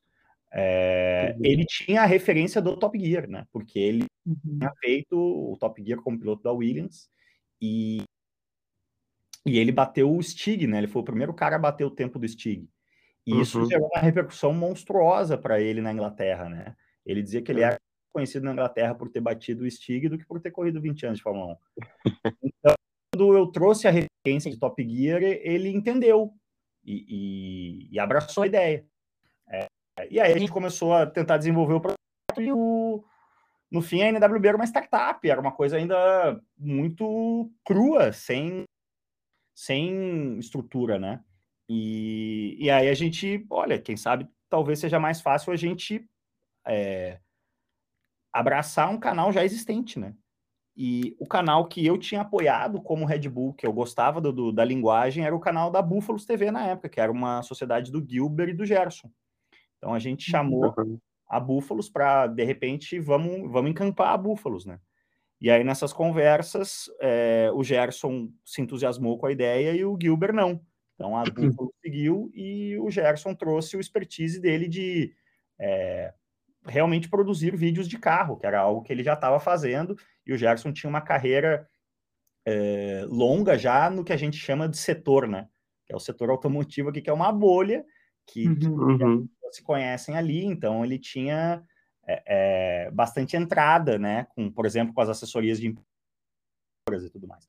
Então foi um negócio que, que os planetas se alinharam ali, né? As, as, as habilidades e o que cada um trazia para o projeto era muito. Por isso que, que virou o que virou, né? Por isso que virou maior de, de YouTube, o maior canal automotivo do YouTube brasileiro. Uhum, uhum. É, é um baita canal. Eu lembro quando, quando surgiu 2014, depois 2015, a gente começou a acompanhar mais, assim, assiduamente e tal. A gente falou, meu, é, é completamente. Não tinha nada assim, né? Eu lembro que das primeiras. Não foi a primeira matéria, né? Que é tipo XR3, Cadete, Gol, né? Cara, quando é que a gente ia ver isso, né, num, num programa, ainda mais, pô, sei lá, com o Rubinho dirigindo os carros, né, esse nível de conteúdo, né, tudo, é, é realmente era, era bem... Quando estreia na TV, né, então aí sim, realmente a coisa vira mainstream, vamos chamar assim. Uhum. É, e... mas era... era... No começo, no... porque a gente pegou o horário das 8h15 às 9 numa época que a Fórmula 1, a temporada europeia era às 9, né? Hoje em dia é às 10. Uhum. Então, de 2015 até o fim de 2016, um ano e meio, assim, que a gente tinha a Fórmula 1 às 9 e a gente às 8h15. É, e esse horário de acordar o, o Auto Mais no Band Esportes é às 9h30 da manhã de domingo, né? Não é à toa. É, ficou muito consolidado no Brasil o cara que gosta de carro, de corrida, acordar domingo de manhã e ligar a TV. Auto Esporte, é. né? na Globo. É, o, o próprio Autosport sempre foi colado na Fórmula 1, mas a gente a gente chegou a dar picos de seis pontos, cara, nas oito da manhã no SBT. Né? É, era, era nunca mais vai acontecer. É, aí depois venderam o nosso horário, né? a gente mudou para sete e meia da manhã e a Fórmula 1 mudou. Então, imagina, das sete e meia o programa terminava oito e quinze e a corrida começava às dez, né? Você perdeu é. essa conexão aí. É, ficou meio perdido lá na, na, na grade. Então, não digo perdido, mas assim, os números de audiência nunca mais foram os que foram ali em 2015, 2016, que a gente tinha uhum. essa coisa de o acelerados emendar na Fórmula 1. Né? Uhum. Uhum. É, é, bem, é bem isso mesmo. Mas, mas bacana, né? Foi, foi não, né? O Acelerados continua, né? Mas a gente fala foi porque eu falo da era Cássio, né? Uhum. Mas foi, foi muito bom, assim, e o que, que, você, que, que você destaca? Assim, já, a gente já sabe o fim, né? Provavelmente todo mundo que acompanha a gente também deve saber é, por onde por, por, onde terminou, mas assim, quando você estava lá, das, das coisas que rolaram, o que que, que que foi muito legal, assim, você falou, putz, é, sempre, né? Tipo, um sonho antigo virando realidade, era muitas, muitas matérias, mas o que, que foi para você? Pô, putz, isso aqui foi, foi, muito bacana, foi muito legal de ter sido feito, é, fiquei feliz. As, quais matérias, assim, quais projetos dentro lá do Acelerados que você falou, te deixaram orgulhoso, assim, do. Cara, o meu maior orgulho do Acelerados é que eu acho que é, demorou bastante tempo, porque é um negócio muito difícil, mas a gente, no fim, montou a melhor redação de conteúdo automotivo do Brasil, na minha visão. É, então, a, o time que a gente tinha ali, quando eu saí, que era é, eu, o Gerson, o Bola, o Mococa e o João, é, juntava muito essa coisa de. Porque, cara, ainda tem muita gente é, no setor fazendo o que eu chamo de revista na TV, né?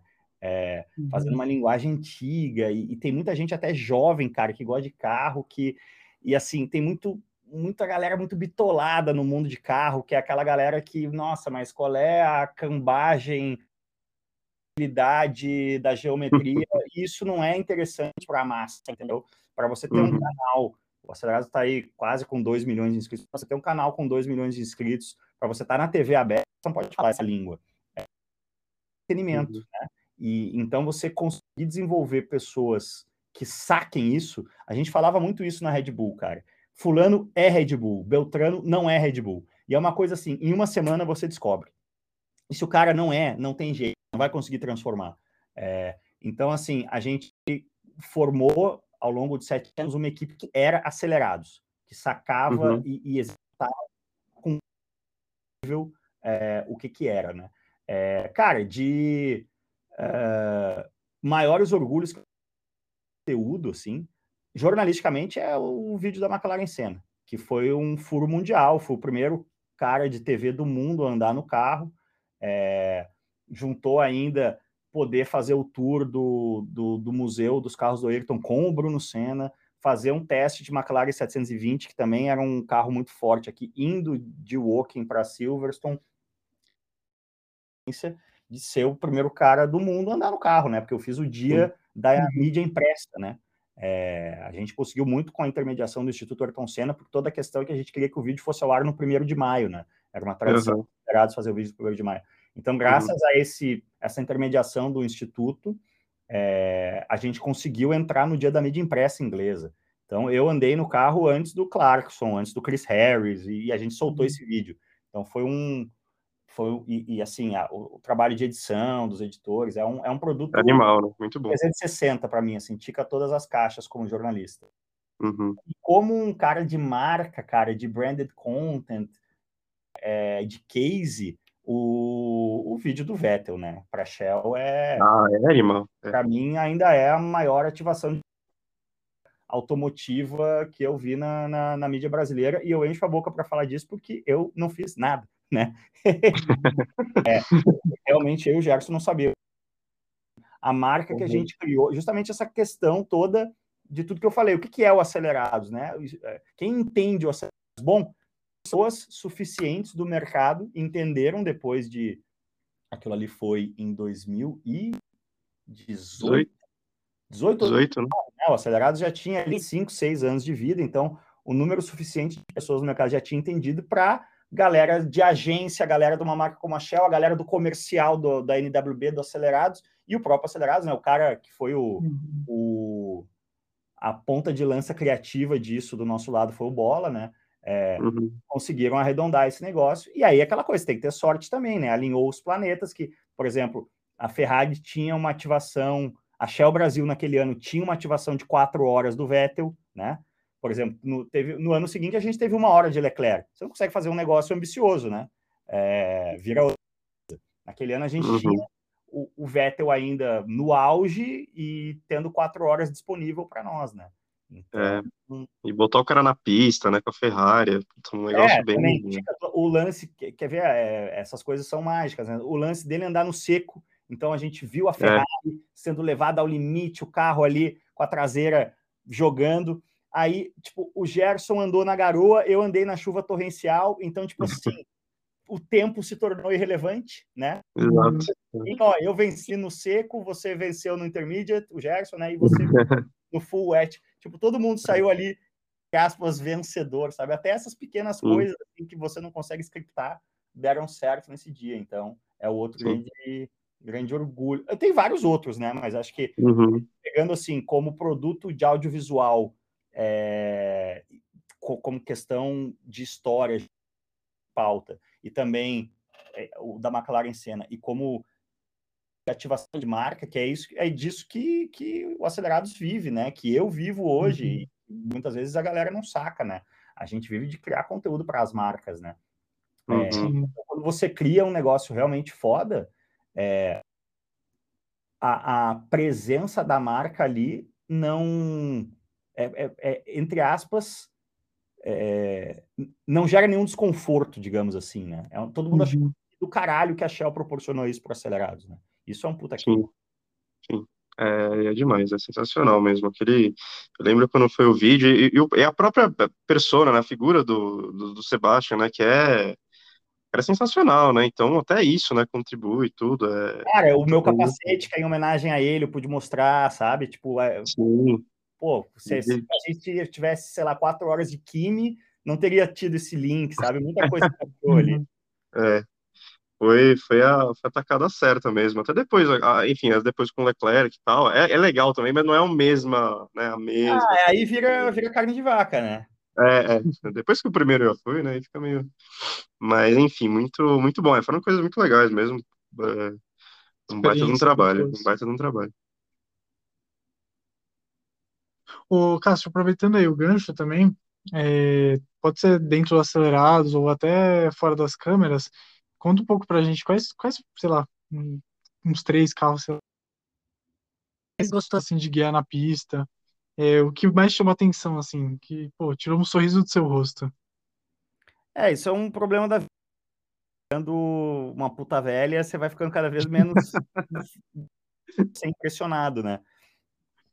É, vou te falar, uh, o MCR Ford, que corre no Império Endurance, que foi o meu primeiro dia de gravação no Tomás, foi o único até hoje que a curva do Sol é uma curva em Interlagos. Não é um, aceleração é, que você está com o volante virado, mas sem força G, né? Um carro que vira uhum. de 1,38, 1,37 Interlagos é um carro que, que empurra a sua, as suas costas para a direita na curva do sol, né? É um carro que eu freiei a mais de 270 no fim da reta Interlagos. Então, esse MCR, posição centralizada, tudo mais, é um Fórmula carenado com um motor V8 uhum. aspirado, Toyota de 500 uhum. cavalos. É, enfim, é esse, aquele carro que realmente. Porque assim, é, é você. Vou falar, por exemplo, Copa HB20, que eu corri dois anos lá, ganhei corridas e tudo mais. É, uhum. É fantástica a adrenalina da disputa com outros 40 carros. Mas você guiar um carro da Copa HB20 sozinho, não, não tem nada demais, né? Então, uhum. é, é você andar sozinho, competitividade nenhuma, e eu sou um cara muito relax com isso, assim, é eu não tenho ego, sabe? Tipo, eu tô gravando lá, ah, mas quanto virou? Eu nem sei, não tô. Só tô conseguindo falar legal a coisa, sabe? E aí depois você uhum. uma é, mais quietinho para realmente sentir o carro, mas eu não tô ali querendo mostrar para a equipe que eu guio para caralho ou coisa assim. Eu tô realmente ali para produzir um, um conteúdo. É, e nesse nenhuma competitividade, nem comigo mesmo, que eu não tenho esse ego mais com 40 anos, você ainda assim sair quicando de um carro é porque o carro realmente é muito foda. Então, uhum. esse carro é um. Cena, mais ou menos por esses mesmos motivos, é outro, que não tem como não citar, porque realmente, como tava falando, carro de rua é uma bosta, carro de rua é uma bosta, menos um carro de rua com um monocoque de carbono, que é uma McLaren Senna, um, um, até a 720 na pista deve ser. Aí, aí é chutar cachorro morto, né? Aí... É pneu, né? Esse é o grande lance também, que a galera não saca, né? O, o, se você meter um semi-slick num, num, carro de rua forte, aí a coisa fica mais interessante. Mas o MCR é, é um. Outro carro, cara, que você fica passado, é, que eu tive a oportunidade de guiar, tanto eu guiar, quanto eu andar de passageiro com caras top drivers, um deles, Fernando Alonso é, na Hilux. O outro, o Christian Baumgart, na Ranger, que foi o carro que eu guiei, que são os, os, protótipos T1 FIA, né, que são os carros que ganham da cara há anos aí, que são basicamente Fórmula 1 do, do Rally Cross Country. E, uhum. E aí é mais impressionante do que um carro de rally de velocidade, que eu já andei em carros fortes também, já andei de passageiro com Pastrana em WRX de rally, por exemplo, mas o carro de rally cross country, a capacidade dele engolir o terreno, é, é, copiar o terreno e você realmente você está andando de passageiro, você fala, não vou conseguir fazer o que esse cara está fazendo, né? Passar uhum. essa e esse salto de pé embaixo. Quando você senta, você faz isso, porque o carro de fato permite isso. É, é uhum. um, uma obra-prima de engenharia, assim. É... E acho que, cara, os que me impressionaram foram, foram esses dois. E é o que eu estava falando: carro de rua é uma merda. Aí o resto entra tudo num corte para baixo e tanto faz. Né? É o que tava falando. O carro, cara, você guiar. Eu tava, tipo, é, em Las Vegas, estava fazendo um air race, um tempo de acelerados, e, pô, guiei a 488, tinha recém saído da 488 do era difícil no Brasil de conseguir, lá eu consegui, guiei no autódromo em Las Vegas, uma 488, e, tipo, né? sabe? é, mete um slick Mais do mesmo. Que talvez fique interessante, sabe? O, o, o, carro de rua ele é muito limitado pelo pneu, né? É, você chega no uhum. limite do pneu muito rápido na pista. E eu vejo, cara, eu vejo day, é, o cara arrastando o pneu e achando que tá virando, cara. Se você tá ouvindo mais pneu do que motor, é, você não tá virando nada. é, a Fórmula 1 hoje em dia é limitada pelo pneu, né? É, é, uhum. por, por, por, regulamento mesmo, porque a, Fórmula 1 pediu para a Pirelli pneus que se desgastassem muito para gerar estratégias diferentes, né? Então o cara não está no limite, a gente só vê um Fórmula 1 no limite da aderência do pneu na, na classificação. Uhum. É, então é isso. Se você está limitado pelo pneu, você não está chegando no limite do carro e nem no seu limite, né? E é isso que uhum. é, é, o caso de quase que todo carro de rua quando você leva ele para a pista. Né? É, tem essa, essa limitação quase que natural, digamos assim. É, mas é, depois de, uma, de, uma, de um certo, acho que um certo nível que você chega de, de, carreira, de guiar as coisas, você fala, meu, isso aqui é mais do mesmo, deixa quieto. Se você começar correndo num kart dois tempos com pneu slick, você vai meio que carregar com 12 anos de idade. é, não foi o caso. Eu, eu, eu fui uhum. correr de kart bom bem mais tarde. Mas já é o suficiente uhum. para você entender o, o, a questão da física, né? Do limite da física. Uhum. E como o carro de rua fica muito abaixo disso, né? Sim, sim.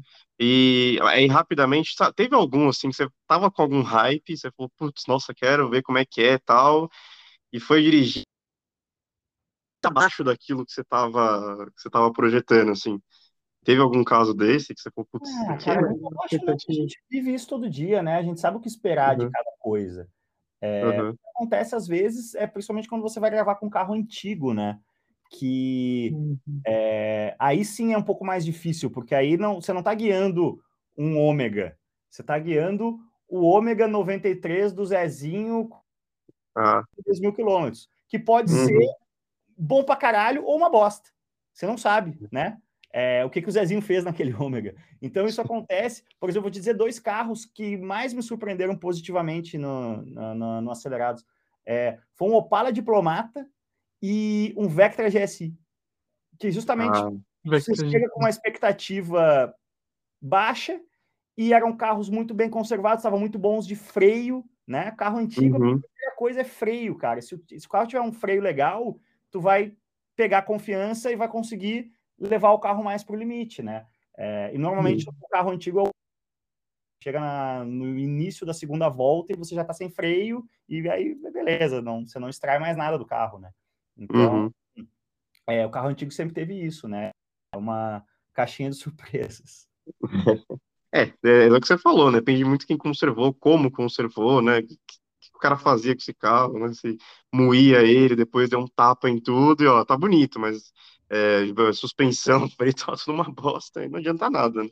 Exato. É, mas é, é, é, bem isso, né? E como é, como é que tá teu tempo aí, Cássio? A gente tá com uma hora e meia aqui, só para não... Tá me mandando mensagem no WhatsApp perguntando, ó, nesse exato momento, é, receba a mensagem no WhatsApp dizendo que o jantar vai esfriar. É, eu preciso encerrar minha participação aqui. Não, muito bom, muito bom. Vamos, ó, só para só a gente fechar então, vai. Tinha outras coisas, depois a gente. Eh, episódios fácil, mas só para a gente fechar, vou roubar a tua pergunta do, do, do Cássio Show, que é o Brasil tem jeito? Ou eu, quando eu fiz essa pergunta para o Badolato, ele, ele mandou uma muito boa, né? Que foi. Não, é. O Brasil é muito simples, não vai dar certo, é só você tá, ter a convicção é. que não vai dar certo e não deixar isso te afetar. Eu, cara, Difícil. É, isso foi muito. Eu fazia essa pergunta no caso Court Show naquele contexto ali de pandemia e de ver é, uhum. Uma coisa muito maluca que estava acontecendo no Brasil. É uma coisa muito maluca que está acontecendo no mundo, mas que aconteceu no Brasil de forma muito mais acentuada, né? Que amarra com tudo que a gente estava falando ali no início, né? Da, da negação dos fatos, da, da, da, da negação da ciência, da negação do jornalismo. É, da, a gente está é, é, vivendo um momento em que agora, por exemplo, é, é, a gente não está mais vivendo esse momento, mas vamos, vamos dar dois passos para trás. Essa semana tinha gente em Porto Alegre é, fazendo lanterna com o celular para cima para pedir auxílio para os extraterrestres no resultado das eleições no Brasil. Isso sempre existiu na humanidade, né? A, a, uma uhum. franja louca sempre existiu. Agora, é, só que era uns 5%, né? Quando você vê a franja louca é, muito espaço, e aqui no caso do Brasil, também no caso dos Estados Unidos, né? Aconteceu um alinhamento de planetas muito específico, num momento muito específico, que permitiu que essa franja louca ganhasse muito espaço. E essa franja louca, aqui no caso do Brasil, nos Estados Unidos, que a, a, as instituições são um pouco mais é, estabelecidas, né? É, o dano foi menor, mas existiu um dano muito grande também lá, né? Por exemplo, é, é, o que quatro anos de Trump fizeram com a Suprema Corte, tiraram das mulheres americanas um direito adquirido há 50 anos, que é o direito de fazer o que elas quiserem com uma gravidez, né? É, isso não é pouca Sim. coisa. É, uhum. Aqui no Brasil o negócio foi mais, passou a boiada mesmo, né? Vamos tacar fogo na Amazônia, tá valendo é. tudo, é cada um por si, não existe mais nenhum senso de, de, de coletividade sociedade, do que, que, se fazer quando um vírus está matando 700 mil pessoas, é, é um negócio uhum. muito assustador.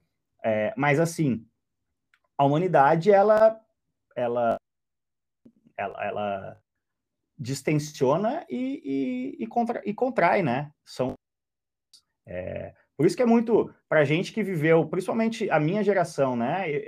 Cara, imagina que eu comecei a me entender por gente, o presidente do Brasil não tinha sido eleito, né? O Sarney não tinha sido eleito. É, a gente é. não estava mais numa ditadura, mas eu vi os meus pais votar para presidente pela primeira vez com 40 anos, quando eu era criança. E aí, uhum. é, eu vivi em periflação, né? Você ganhar a sua mesada e correr para a banca para porque o preço da figurinha ia aumentar. Aí, em 94, a gente tem a eleição do Fernando Henrique, a gente tem é, anos de Fernando Henrique, a gente tem um processo completamente pacífico e natural e legítimo na vitória da maior oposição ao Fernando Henrique, que era o PT, que era uma oposição muitas vezes irracional, né? Eu não sei que idade vocês têm, mas eu lembro muito do, por exemplo, quando o Brasil fez é, 500 anos, no ano 2000, é, uhum. a galera dos movimentos clássicos de esquerda, tipo MST e tudo, tacou, tacou fogo nos relógios dos 500 anos, entendeu? Porque, ah, o uhum. Brasil de exploração. É, é, essa galera que, que, que, que, vamos dizer, em quem o MST votou em 2002? Votou no Lula, votou no PT, e o PT ganhou, uhum. e houve uma transição de poder completamente pacífica, uhum. o Fernando Henrique entregando é, a faixa para o Lula, um Lula que já tinha perdido duas eleições antes, três, na verdade, uhum. né, 89, 94, 98, é, entendeu que amadureceu, que entendeu que o momento era outro, que com o mercado, e aí ainda teve a sorte de, de uh, pegar um econômico internacional muito bom. Bom, aí o Brasil decolou, teve mais oito anos de Lula com resultado econômico. Por que, que eu estou fazendo todo esse raciocínio? Para mim, é, sete anos em 89, 12 anos no Plano Real. É, esses 16 anos de, de, de e vamos botar aí também o primeiro mandato da Dilma, é, são 20 anos, cara, que o Brasil andou uhum. para frente, né? Sim.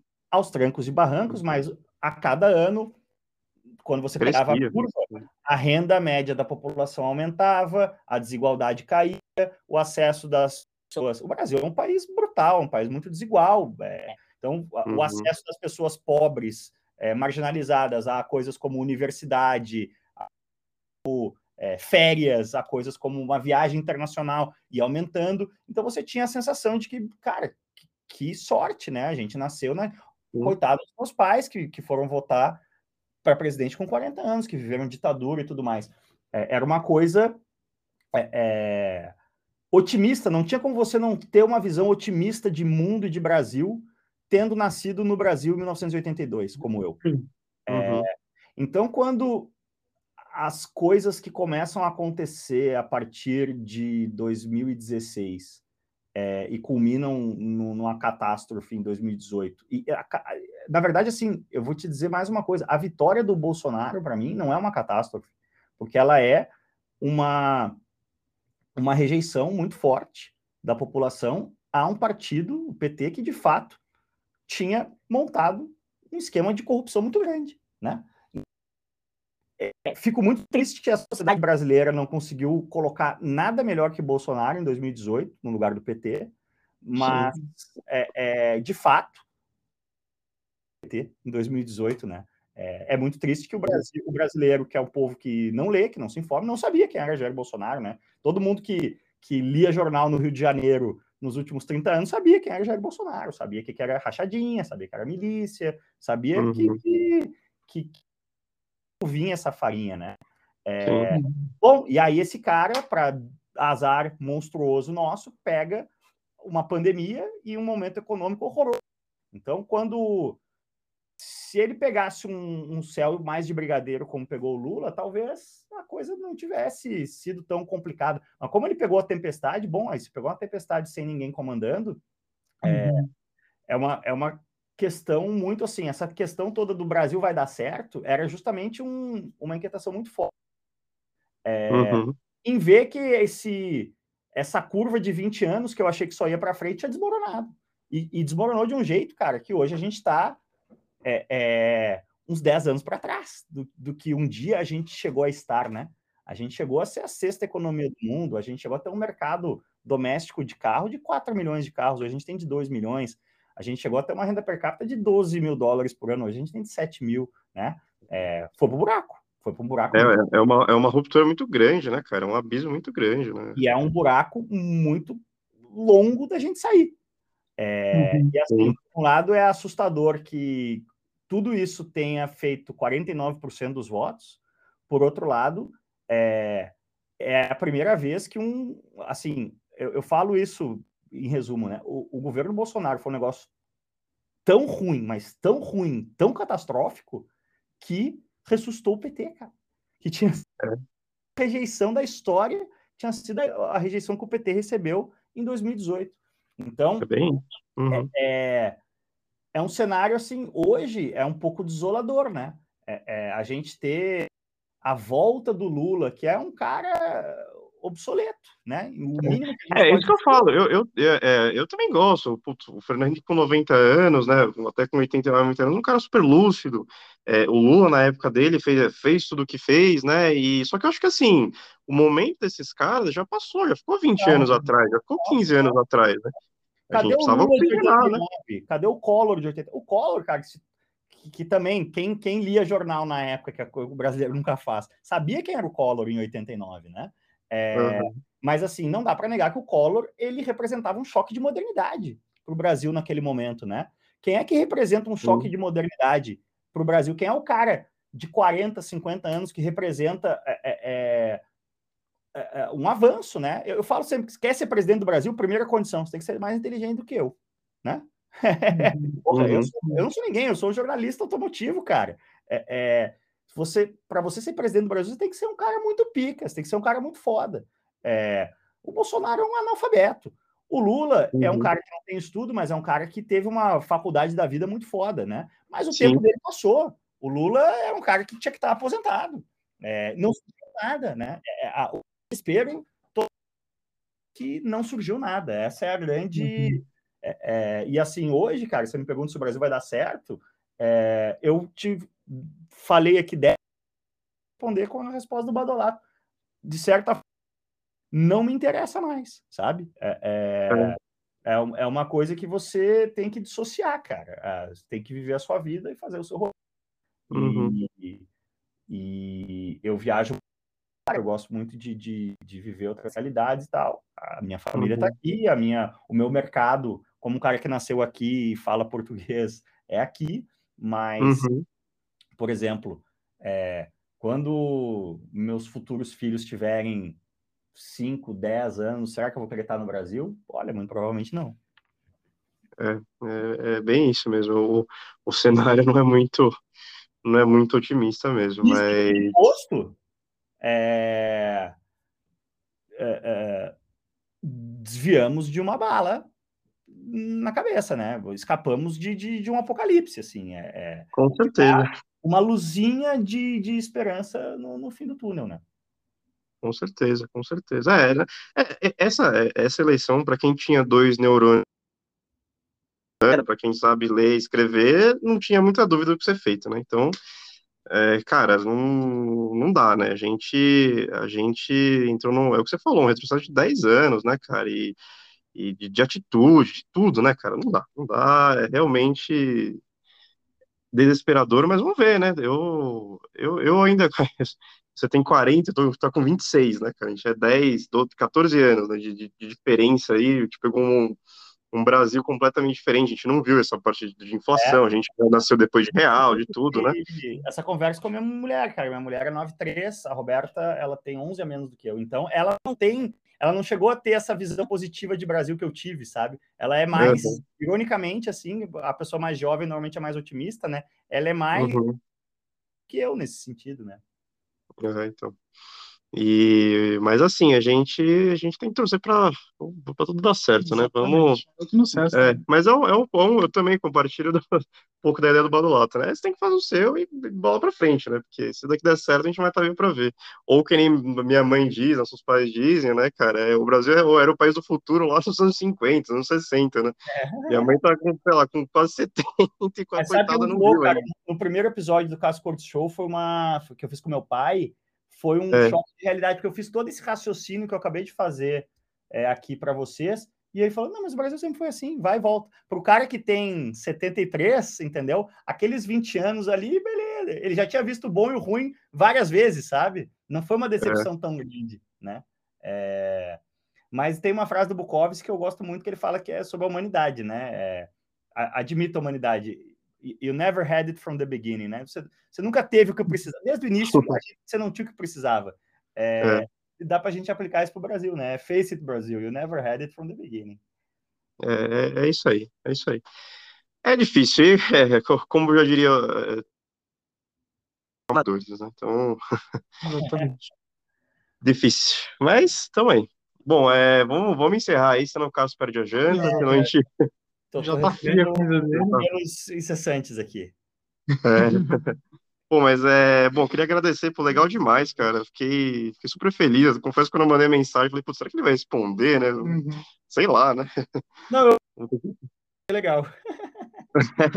a gente chamou o João já, também foi bacana. Do interior. É.